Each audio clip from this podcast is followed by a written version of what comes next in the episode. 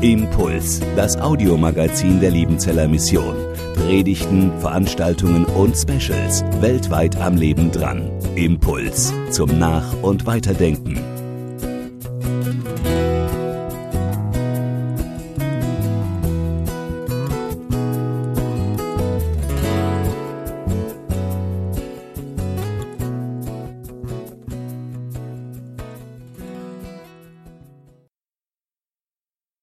Lieber Herr Professor Geckle, vielen Dank für die freundliche Einleitung. Sie haben die Latte jetzt natürlich extrem hochgelegt für mich.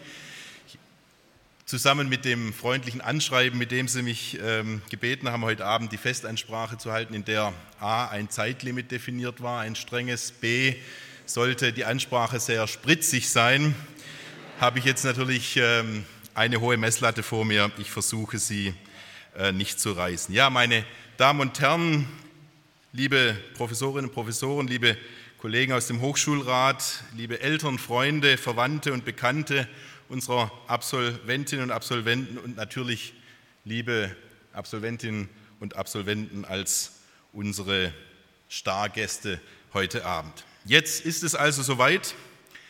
Sie haben es geschafft und wenig trennt sie noch von ihrer Bachelor- und Masterurkunde, unter anderem ich bzw meine Festansprache.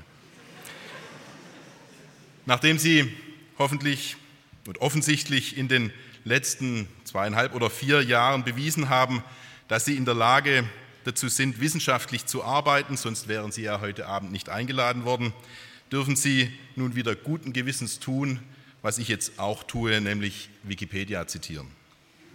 Dort steht zum Thema Rede oder Ansprache, ich zitiere, eine Rede ist eine in der Regel im Voraus überlegte, mündliche Mitteilung, die von einem Redner an mehrere Personen, in Klammern Zuhörerschaft, gerichtet wird. Zitat Ende.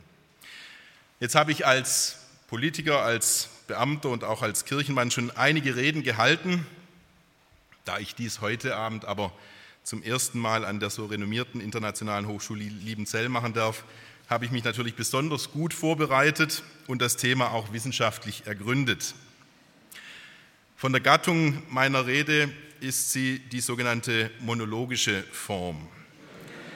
Wikipedia definiert dies wie folgt, Zitat, die Zuhörer unterbrechen den Redner nicht durch längere eigene Mitteilungen, sondern höchstens durch Beifalls- oder Missfallensbekundungen.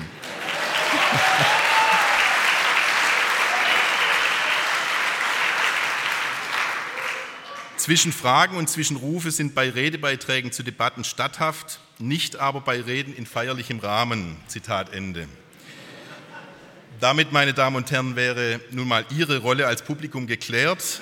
Wir befinden uns ja unbestreitbar in einem feierlichen Rahmen heute. Auch zur Frage, was nun eine gute Rede ist, findet Wikipedia eine Antwort. Zitat, eine gute Rede ist prägnant und so kurz wie möglich.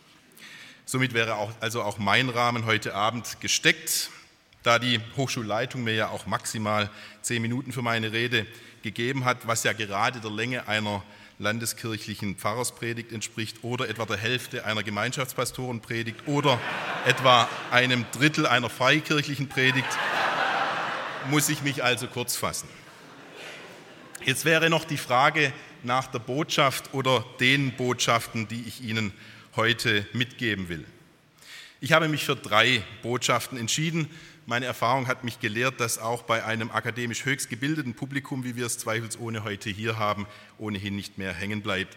Darum kurz und prägnant drei Botschaften, die ich Ihnen, liebe Absolventinnen und Absolventen, heute mitgeben möchte. Erstens Gratulation. Ja, einfach Gratulation. Sie haben es geschafft, einen akademischen Grad als Bachelor oder Master zu erlangen. Das ist eine Leistung und dazu gratuliere ich Ihnen sehr, sehr herzlich. Das hat Ihnen viel Arbeit, Fleiß, Anstrengung und punktgenaue Leistungsbereitstellung abverlangt. Wahrscheinlich waren auch einige Herausforderungen dabei, bei denen es viel Gottvertrauen bedurft und vielleicht bedurft hat und vielleicht war Ihnen das eine oder andere Mal auch mulmig, ob es wirklich klappt. Jetzt können Sie das alles ablegen. Es hat geklappt. Ich hoffe, dass Ihnen das Studium aber auch viel oder zumindest immer wieder einmal Spaß gemacht hat. Halten Sie auch und gerade an diesen Erinnerungen fest. Man kann lange, ja sehr lange davon zehren und ein bisschen positive Verklärung des Studiums im Nachgang ist auch erlaubt. Zweite Botschaft. Suchen Sie nach einer sinnvollen Arbeit, die Ihnen Freude macht. Ich weiß jetzt natürlich nicht, ob jeder und jede von Ihnen schon eine Stelle oder seine ihre Wunschstelle hat. Ich bin mir auch sicher, in manchen Bereichen ist es etwas leichter, in manchen etwas schwieriger. Aber es ist wichtig, dass man sich seine, eine Arbeitsstelle sucht, die einen Sinn und Freude schenkt. Von meinen Eltern und Großeltern, ich komme aus einer klassisch schwäbischen Arbeiter- und Wengerterfamilie, habe ich immer vermittelt bekommen, Arbeit ist Mühe und Plage und Sinn und Ziel allen Arbeitens ist der Feierabend und schlussendlich die Rente. Dabei verbringen wir einen Großteil unserer Zeit, sobald wir ins Berufsleben einsteigen, bei der Arbeit. Es wäre doch furchtbar, wenn wir das in einem Umfeld täten, das uns nur jeden Tag Mühe, Sorge und Not bereitet. Das kann und darf nicht die Perspektive eines erfüllten Berufslebens sein. Das heißt übrigens nicht, dass es nicht auch bei sinnstiftenden Jobs schwierige Situationen, kritische Phasen oder unbequeme Aufgaben gibt. Das gibt es immer, aber die Freude an der Aufgabe und die Überzeugung, dass das, was man acht Stunden am Tag, manchmal auch mehr, macht, auch Sinn gibt, muss überwiegen. Ein Journalist hat einen grünen Ministerpräsidenten mal gefragt, ob ihm sein Amt Spaß mache. Der hat darauf geantwortet, Politik muss nicht immer Spaß, aber immer Sinn machen. Und das ist mir bei allen meinen Arbeitsstellen, die ich bisher hatte, immer wichtig gewesen. Es muss Sinn und Freude machen, zumindest überwiegend. Jetzt haben Sie, liebe Absolventinnen und Absolventen, ja schon einmal Qualitätsbewusstsein bewiesen, als Sie sich für die IHL entschieden haben. Und Sie haben sich für einen Studiengang entschieden, der nicht nur gesellschaftlich Sinn macht, sondern sich auch mit Sinnfragen beschäftigt. Lassen Sie auch bei der Berufs- und Stellenwahl in den nächsten Jahren und Jahrzehnten nicht nach in diesem Anspruch. Und die Chance, eine gewisse Auswahl zu haben, sind ja je nach Ausrichtung momentan auch sehr, sehr gut.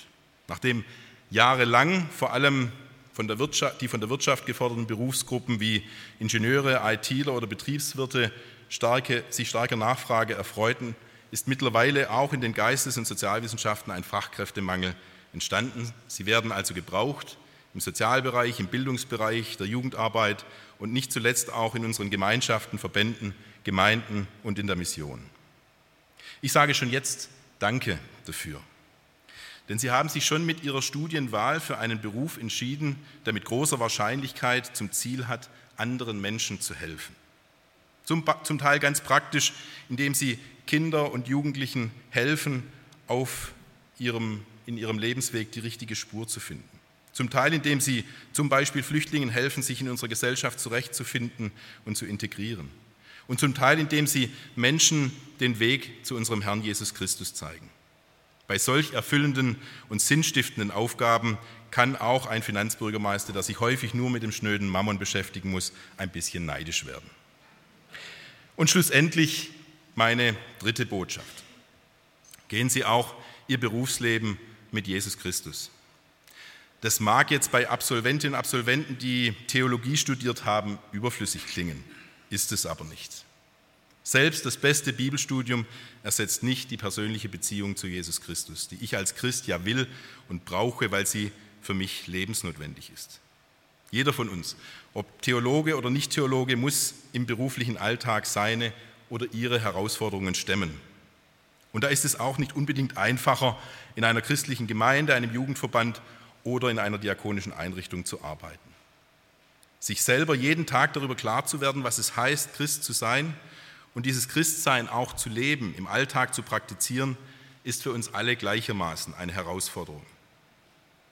Sie kennen wahrscheinlich alle die Armbändchen mit der Aufschrift WWJD, What Would Jesus Do? Ich hatte auch so eines in meiner Jugendzeit, so mit 14 oder 15 im Jugendkreis.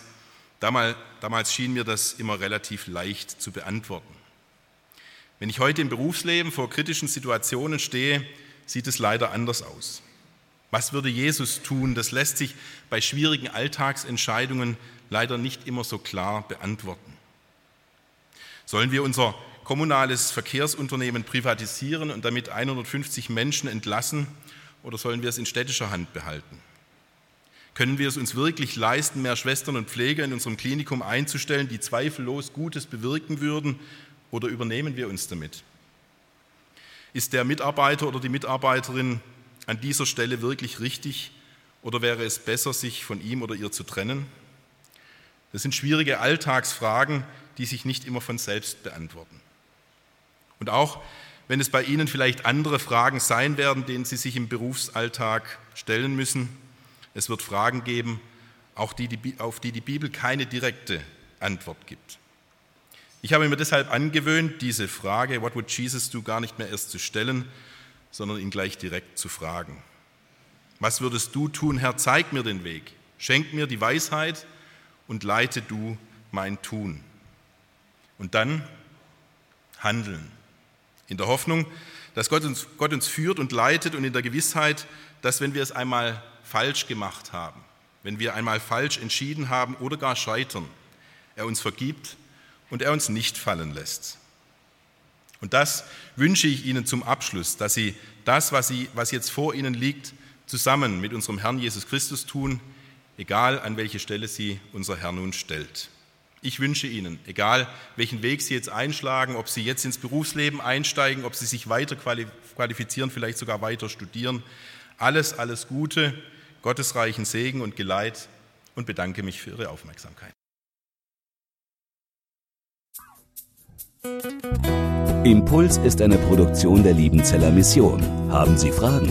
Würden Sie gerne mehr wissen? Ausführliche Informationen und Kontaktadressen finden Sie im Internet unter www.liebenzell.org. Die Liebenzeller Mission produziert ebenfalls das Fernsehmagazin Weltweit am Leben dran. Informationen zur Sendung und zum Empfang gibt es unter www.weltweit-magazin.de.